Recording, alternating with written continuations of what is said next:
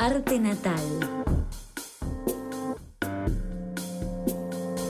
Mercedes de la Torre y Maxi Leñani.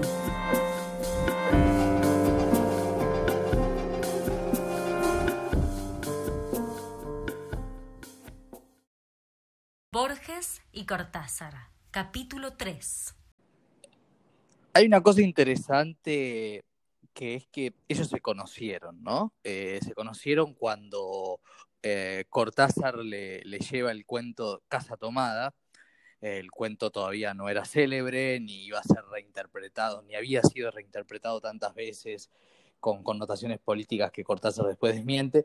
Y en esas entrevistas eh, bastante buenas que, que, hizo el español Soler Serrano y que se han hecho bastante conocidas en la Argentina en los últimos años, le pregunta Soler Serrano a Borges por Cortázar y como que cortas, eh, Borges tiene una cosa medio borgiana de ningunearlo, este, como, como de que no se acordaba, una cosa así, cuando sería raro que no lo hiciera porque era muy memorioso.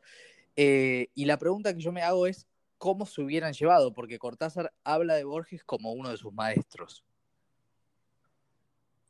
Sí. Em, yo creo que no, no eran muy afines, sinceramente.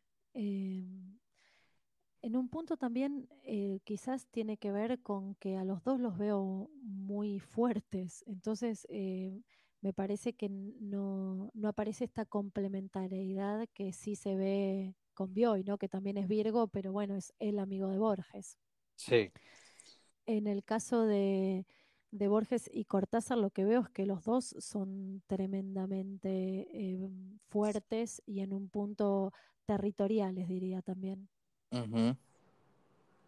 Em, sí, como que da la sensación de que eh, eran al mismo tiempo personas muy cerradas en sus convicciones, ¿no? Como que quizás podían estar eh, en un desacuerdo total en lo político, pero también en lo literario, porque eh, digo, Borges, por ejemplo, cuesta creerlo, pero es real, no le gustaba Lorca, porque pertenecía a una estética distinta. Eh, y, así de la misma manera uno podría decir que eh, quizás si alguno de los autores que para Borges eran fundamentales no le gustaba Cortázar, podía haber algún tipo, algún tipo de fricción. Pero pensaba que también en esa entrevista le preguntan a, a Borges qué, le, importaba más o qué le había eh, significado algo más trascendente, si ser amado o ser famoso. Y él dice, la fama es un error, la fama es ilusoria, eh, desde ya ser amado, ¿no? Este, eh, ¿Cómo funciona el ego en cada uno de ellos dos? Muy buena pregunta. Me parece que, en, ¿sabes que en Borges yo no veo un gran ego, eh, paradójicamente, ¿no? Me parece que él eh, es totalmente humilde en su forma, o sea que en esto no, no, hay una pose. Eh, él tiene en casa 5 Saturno, por lo cual se puede pensar que esta exposición realmente le disgusta y realmente no se siente para nada cómodo con la mm. gente.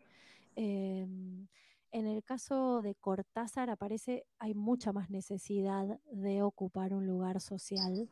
Eh, si bien también entiendo que este lugar no le resulta cómodo porque ahí él tiene el nodo sur y esto es, eh, digamos, la astrología hindú lo relaciona con algo kármico, ¿no? Como con algo que, puede llegar a tener un costo elevado. Sí. Y, ese, y ese karma eh, en ellos, eh, ¿qué, más se puede pensar en relación a algo karmático?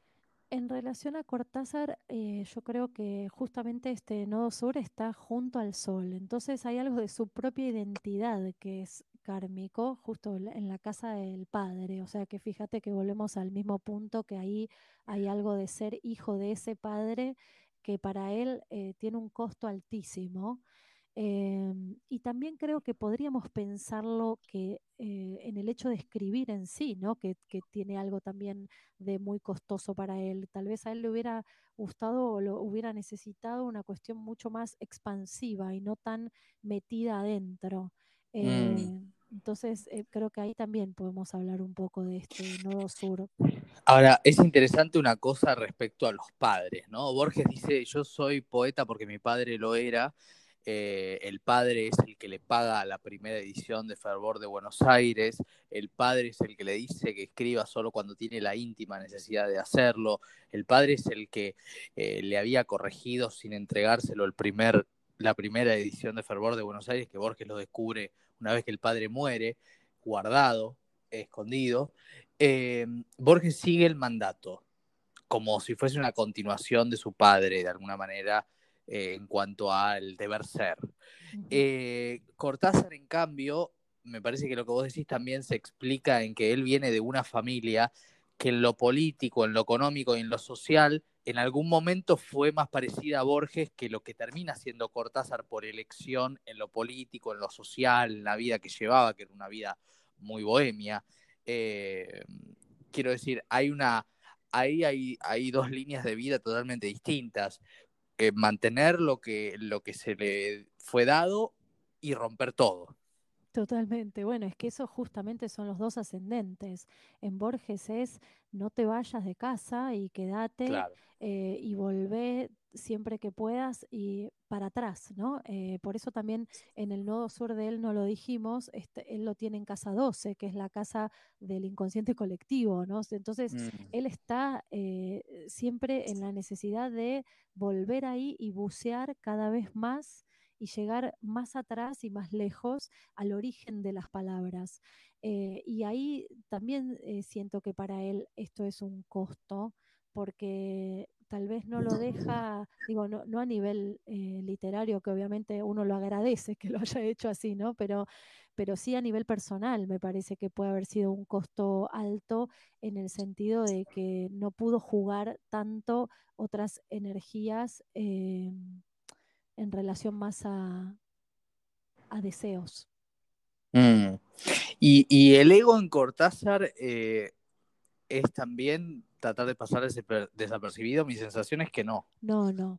No, para mí el, en él em, tiene mucha más necesidad, no, no, digo de llamar la atención en un sentido narcisista o, leonino, diríamos nosotros, ¿no? Como este lugar más de, de pavo real, para nada tiene eso.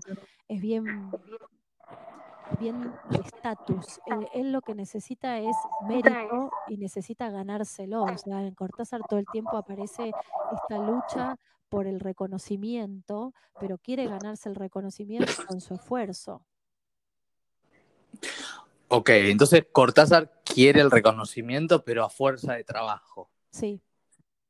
Ok, ok. Y, en Cortázar también lo que se ve es em, digamos, una cosa muy distinta de Borges también es en cuanto a la participación eh, del individuo en la, eh, en, las, en, la, en, la, ciudad, ¿no? Este, eh, digo, cómo, cómo, el individuo está y forma parte de la, de la ciudad y en Borges es como, de alguna manera, un cuadro, un, un una imagen que él evoca, ¿no? Como que es muy distinto ahí.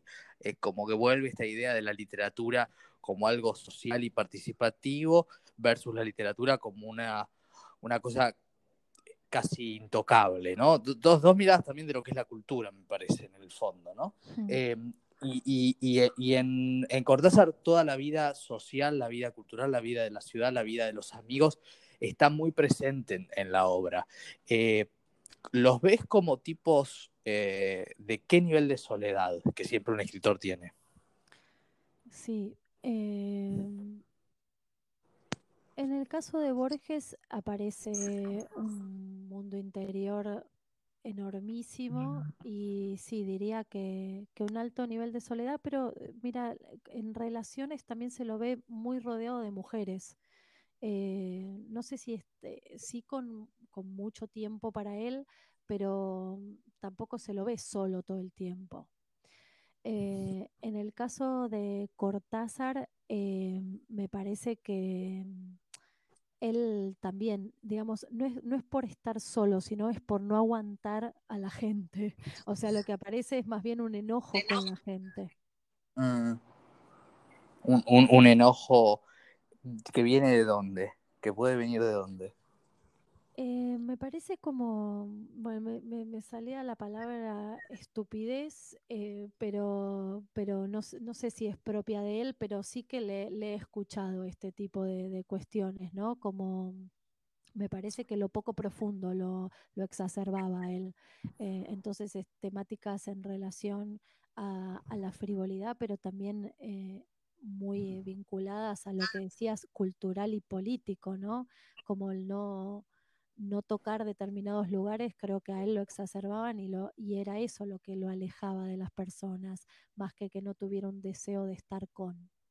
Mm. Eh, y, y claro, y encima eh, el contraste ahí es muy fuerte, ¿no? Eh, Con Cortázar, Eh, porque Cortázar participaba y activamente.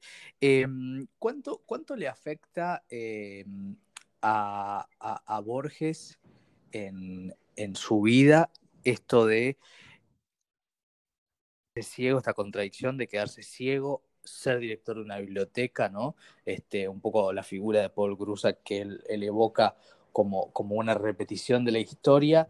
Eh, él, él, digamos, le toca esto, esto que cita en el poema Los dones, los libros y la noche, eh, y, le toca una especie de fatalidad, terminar dictando sus obras, que las escriba otra persona, que era, por ejemplo, María Kodama, eh, y le toca también el lugar físico, ¿no? La, la sensación física de estar cerrado con los libros. Eh, ¿Podemos hablar un poco de eso? Sí, eh, son dos niveles de lo energético en el cual en un primer momento podemos pensar que la- este Mercurio y la palabra en realidad él está más cómodo, se siente más a gusto encerrado en la biblioteca que encerrado en su memoria. Yo creo que sí, que el primer lugar fue más agradable para él, pero el segundo era más necesario.